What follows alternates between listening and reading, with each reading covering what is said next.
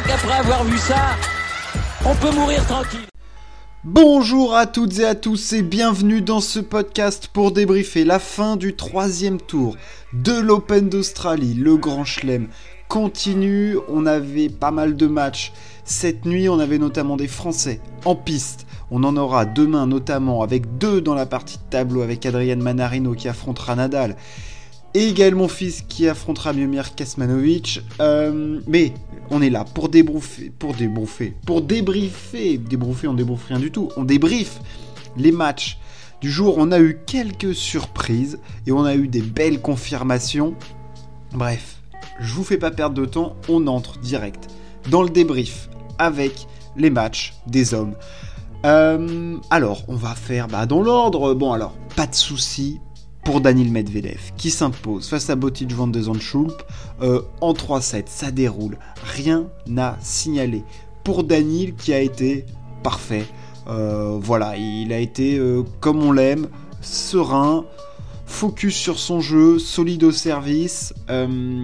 il, Van de Zandschulp s'est procuré 3 balles de break, mais il n'y a vraiment jamais eu d'alerte pour, euh, euh, pour l'ami Medvedev qui a bien servi malgré six doubles fautes, il a été agressif. C'est du bon, bon Daniel Medvedev, voire très bon Daniel. Alors là, où je m'y attendais beaucoup, beaucoup moins, c'est la... Enfin, non, je m'attendais potentiellement à une victoire de Félix, mais alors 3-7 face à Dan Evans, 6-4, 6-1, 6-1, ouh, après les matchs tellement difficiles qu'il avait eu, euh, c'est une démonstration que vient de produire Félix Auger-Aliassime. Enfin, c'est monumental ce qu'il a fait. Il a roulé sur, euh, sur Dan Evans. Franchement, je m'y attendais pas à ce que ce soit aussi flagrant au service. Il a laissé que des miettes. Il perd 14 points sur, euh, sur son service dans tout le match. Franchement, il n'y a rien à dire sur la victoire de Félix. Il a détruit euh, Dan Evans qui n'avait aucune réponse. Mais alors, rien du tout. Le mec était 4 coudées au-dessus. Enfin, je veux dire, il n'y a, aucun débat sur la victoire de qui a été parfait. Voilà, bravo, bravo à lui. Franchement, c'est c'est une très grosse victoire. C'est une très belle victoire. En plus, il passe pas trop de temps sur le terrain. Physiquement, de toute façon, il est jeune, il est prêt. Euh, voilà, c'est une victoire qui est très très importante pour la suite du tournoi.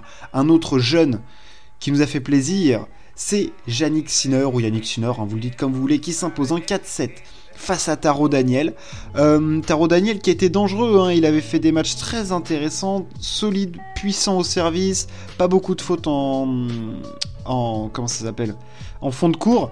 Et euh, il a par contre euh, il y a eu combat hein, face à Yannick Sinner. Victoire en 4-7 il perd 4 fois son service l'italien. Il se procure beaucoup de balles de break il en fait 7 sur 17 il a été en difficulté derrière sa seconde balle par contre j'ai trouvé. Mais bon sur le fond de jeu global Sinner est quand même supérieur à Taro Daniel. Et, à la longue la différence se voit et Sinner finit par, par s'imposer sur un score qui, vu comme ça, euh, c'est plutôt une domination de, de Sinner. Alors, le prochain test de Sinner, évidemment, ce sera, ce sera le tour d'après, où il aura un tour qui sera compliqué à gérer face à, face à Dominor. Dominor qui, lui, continue de m'impressionner hein, dans ce tournoi. Euh, là, il vient de mettre 3-7 à Andorra. Alors, c'est plutôt logique, mais ça me fait plaisir de voir Alex Dominor à ce niveau-là. On le sait, il a du talent, du potentiel, mais il a jamais vraiment exploité ce qu'il pouvait faire. On voyait parfois se mettre tout le temps. Il a des qualités défensives énormes, mais on le voit se mettre trop en défense, pas assez offensif. Mais on a l'impression que ça fait longtemps qu'il est là, mais il a que 22 ans encore. Il peut encore beaucoup progresser. Euh, voilà, là, il jouera du coup de minor ce huitième de finale face à Yannick Sinner, deux très jeunes, c'est un quart de finale extrêmement jeune. Euh, voilà, mais de minor ça me fait plaisir de le voir offensif, aller chercher les points et tout. Euh, voilà, c'est du bon, bon, bon Alex de Minor. C'est très, très fort ce qu'il fait aussi.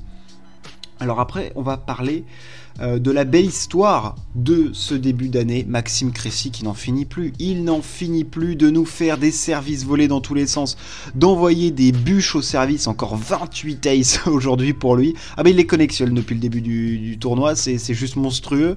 Euh, c'est atypique, voilà, disons ça, de regarder Maxime Cressy. C'est du service volé tout le temps, tout le temps, tout le temps. Ça demande une énergie de dingue. Mais en ce moment, il joue le plomb, il joue le feu, il bat O'Connell, qui jouait très bien depuis le début du, tournoi. Il perd pas son service une fois, Maxime Cressy. Il perd un set au tie-break, ok, et puis après, sinon, il met 2-3-2. Il est, il est, monstrueux. Alors, le prochain tour, ce sera face à Danil, mais ça peut décontenancer Danil, un joueur comme ça, on en, on en, parlera euh, au débrief, mais de voir Maxime Cressy avec ce jeu tellement à l'ancienne, enfin, je veux dire, sur le circuit, il n'y a aucun joueur qui joue comme cet américain. Aucun. Un mec qui balance des pruneaux et qui fait des services volés tout le temps comme ça, bah franchement c'est rare quoi. Enfin c'est pour les retourneurs c'est terrible et puis en plus dans le jeu il leur fait mal parce que je veux dire il prend 5 fois le service de Connell. Enfin voilà c'est du très très bon tennis. C'est du très bon tennis. Alors là je vais m'attarder un petit peu plus sur le cas Rublev. Rublev, 5 euh, mondial qui s'incline en 4-7 face à Silic. Je pense que Rublev il a un souci dans les grands chelems. Alors on en avait parlé euh, des joueurs qui pouvaient avoir des soucis dans les grands chelems, notamment nos Français, Hugo Humbert, Hugo Gaston. Euh, Rublev, à son niveau, a un problème dans les grands chelems. Un mec qui est top 10, tête de série 5, qui sur les 4 derniers grands chelems ne passe pas le troisième tour ou les, ou les 8 franchement, ça fait tâche. C'est grosse tâche. On cartouche souvent les joueuses féminines parce que c'est pas régulier, machin, il y a tout le temps des surprises. Rublev, en grand chelem, ne passe pas le cap. Voilà, il lui manque quelque chose. Je serais même pas surpris, parce que je trouve qu'il, dans son jeu, il a pas de plan B, euh, il manque quelque chose et je serais pas surpris même de le voir sortir du top 10 quoi. Quand tu vois des mecs arriver derrière, j'ai l'impression qu'un mec comme Alcaraz euh, est, plus fort que Rublev en ce moment, franchement. Ça, oui, je, pour moi il joue mieux que Rublev. Un mec comme Sinner c'est plus fort, un mec comme Ogé Aliassim qui est derrière lui, je trouve qu'il joue mieux. Enfin, je veux dire, Rublev en ce moment me déçoit beaucoup, il me déçoit. Alors oui, c'était du bon Silic, c'est du très bon Silic qui joue très libéré depuis qu'il a dit que ça pouvait être sa dernière saison ou qu'il avait pensé à la retraite. Putain, Rublev, cinquième mondial, enfin je veux dire, t'as l'impression qu'il savait plus quoi faire de la balle sur le court, quoi. Aucun plan B. Aucun plan B pour contrer un Silic, euh, oui, qui a bien servi, mais ça c'est du Silic. Tu sais, quand tu joues Silic, tu sais ce qui va se passer. Il va mettre des gros pruneaux au service, il va essayer d'abréger les échanges, mais il peut faire beaucoup de fautes. Et t'avais pas l'impression que Rublev, il était en capacité de... Euh, de, changer le cours du truc, quoi. T'as l'impression que c'était Silic qui était à la manœuvre, et en plus, si Silic euh, fait pas caca culotte dans le troisième, ça fait 3-7 cette affaire. Hein. Donc, euh, non, j'ai été extrêmement déçu par Rublev. Il va falloir peut-être, euh, ouais, je sais pas, revoir l'approche. Là, il y a quelque chose qui fonctionne pas avec, avec Andrei. Ça fonctionne pas. Là où ça fonctionne bien par contre, c'est Taylor Fritz qui, avait, qui ne passait pas ses huitièmes de finale, enfin ses troisième tours en Grand Chelem pour arriver en huitième. Et là, alors il s'est compliqué la vie, mais l'histoire elle est sublime. On se souvient de Taylor Fritz qui avait mené 2-7-1 face à Djokovic dans ce match où le Serbe avait mal aux abdos, on ne sait pas trop l'année dernière, un match que Fritz avec un peu plus d'expérience aurait pu ou dû gagner. Euh, là, il bat Bautista Agut en 5-7 en Grand Chelem après être mené 2-7 1.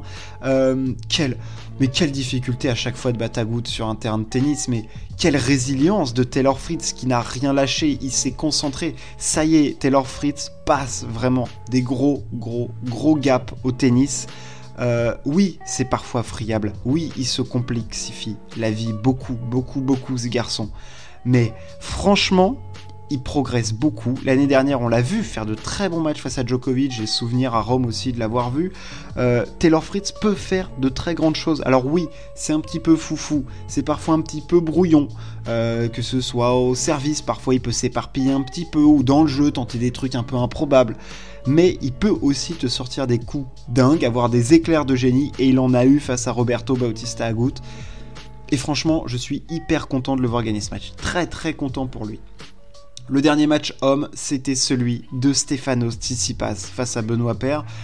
Alors, là aussi, je suis déçu pour Benoît Paire parce que franchement, il y avait la place pour faire tellement, mais tellement mieux, tellement Tsitsipas est prenable sur ce tournoi.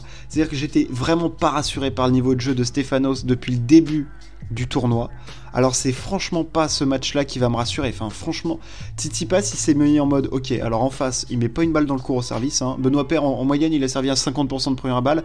C'est faible, voire très mauvais. Très très mauvais, franchement. Du coup, le français pouvait pas s'appuyer sur sa première balle, il était tout le temps en difficulté à faire des échanges compliqués. Tsitsipas, il a vu qu'au début, euh, lui-même mettait des bois dans tous les sens. Hein. Bah, il construisait une, maison en bois, à peu près des fondations en bois. Là, Tsitsipas, c'était affreux.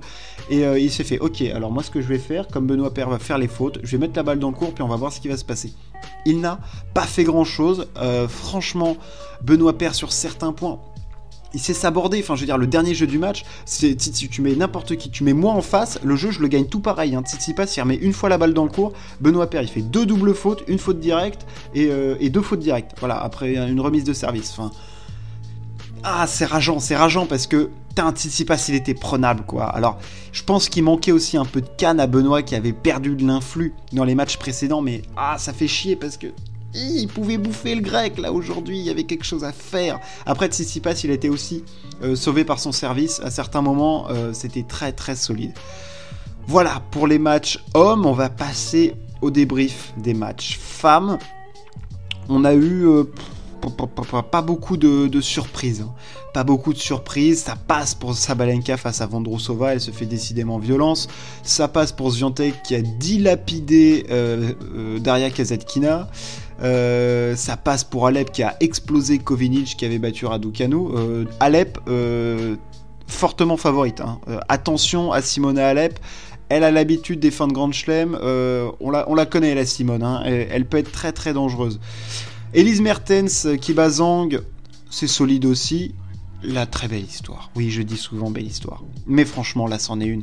Alizé Cornet est en huitième de finale de Grand Chelem. Ça lui était pas arrivé depuis une éternité. Et là, elle bat Tamara Zidansek. Alors qu'elle était menée 6-4-4-1, elle finit par gagner 12 12 euh, jeux, enfin non, elle ne gagne pas 12 jeux consécutifs, mais après Zidansek, elle gagne 12, elle gagne 12 jeux sur 15 en gros. Euh, Alizé Cornet dans la fin de son match. Toujours c'est du Alizé Cornet dans le texte. Hein. C'est-à-dire que c'est difficile, c'est au combat, c'est à la dure, mais ah, le combat qu'elle impose à ces filles-là, oh là là là là, c'est absolument terrible. Alors, son prochain tour, ce sera pas simple, ce sera face à Simona Alep. Mais pour l'instant, elle est en huitième de finale, elle fait un tournoi fou pour le moment.